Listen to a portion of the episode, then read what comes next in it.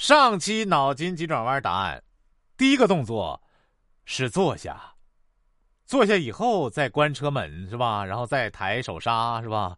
然后再开是吧？引擎啊，或者先开啊？算了，答案就是坐下。说哥哥，参加科举考试，快要发榜时，叫弟弟前去看榜。一看哥哥中了进士，弟弟便死死盯住红榜上哥哥的姓名，眼睛眨也不眨。天晚了，还不离开。哥哥派人四处寻找，才发现弟弟在榜下盯看的很苦，便召唤道：“为什么不走啊？守在这里有什么好处啊？”弟弟答道：“哎呦，你不知道，世上同姓同名的人很多。我一走，如果来了冒充哥哥姓名的人，怎么办呢？怎么办呢？”其他人第一个想法是金榜题名时，哎呀，四大喜呀，得多高兴啊！你想的是，不会有重名的吧？这不是我哥吧？到底是不是啊？我得验证一下。说这个隋朝时啊，山东的郑元昌是个有权有势的人，平素喜欢不懂装懂。一天，他参加宴会，宴席很丰富，还有许多水果。他不认识石榴，但又不肯放下架子问别人，而是装出内行的样子，连皮一块啃，只觉得又酸又涩，就对主人说。呃，这个红馍馍好像还未煮熟啊，你们得把它再煮一煮啊。首先，水果区一般不放熟的东西。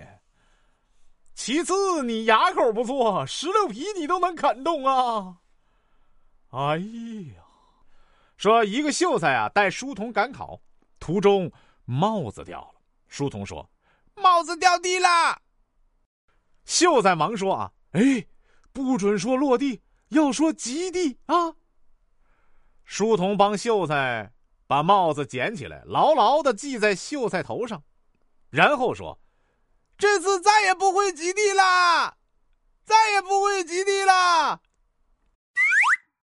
完了，书童不理解你的吉利和不吉利的话，你越告诉书童，他越说的不吉利啊。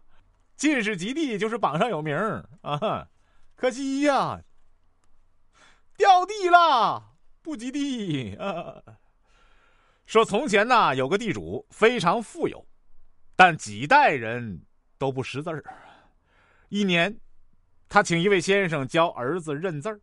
先生先教他儿子握笔临帖，写了一画，说：“呃，这是一字。”写两画，说：“呃，这是二字。”写三画，又说：“呃，这是三字。”那孩子便喜滋滋的放下笔，告诉父亲：“哎呦，孩儿全会了，孩儿全会了，不要再麻烦先生，也别多花费学费了，把他辞退吧。”地主高兴的照办。不久，地主打算宴请一位姓万的朋友，就让儿子写请柬。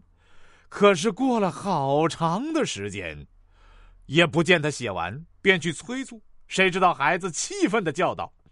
天下的姓那么多，为什么要姓万？苦得我从早晨写到现在，才写完五百画。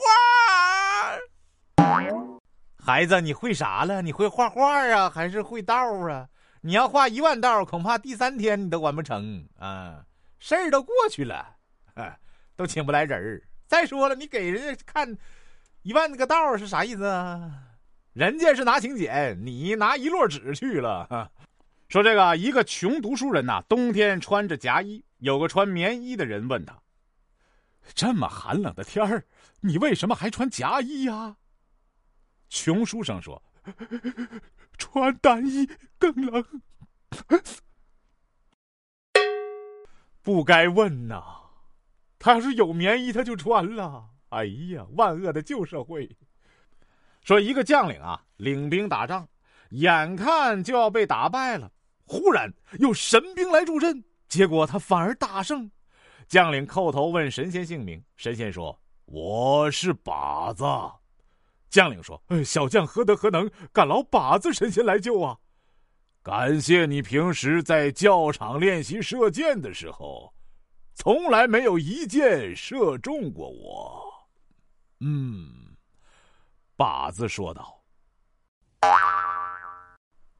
好像有点冷。”靶子为了感谢你不伤之恩，连杀都提不上不伤之恩，来救你了。就说明你这个将军领兵打仗还不如一个靶子。哎呀！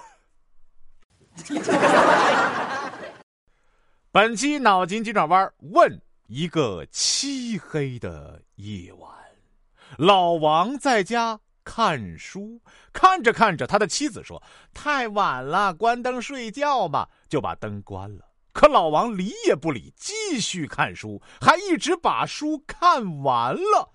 这是怎么回事儿？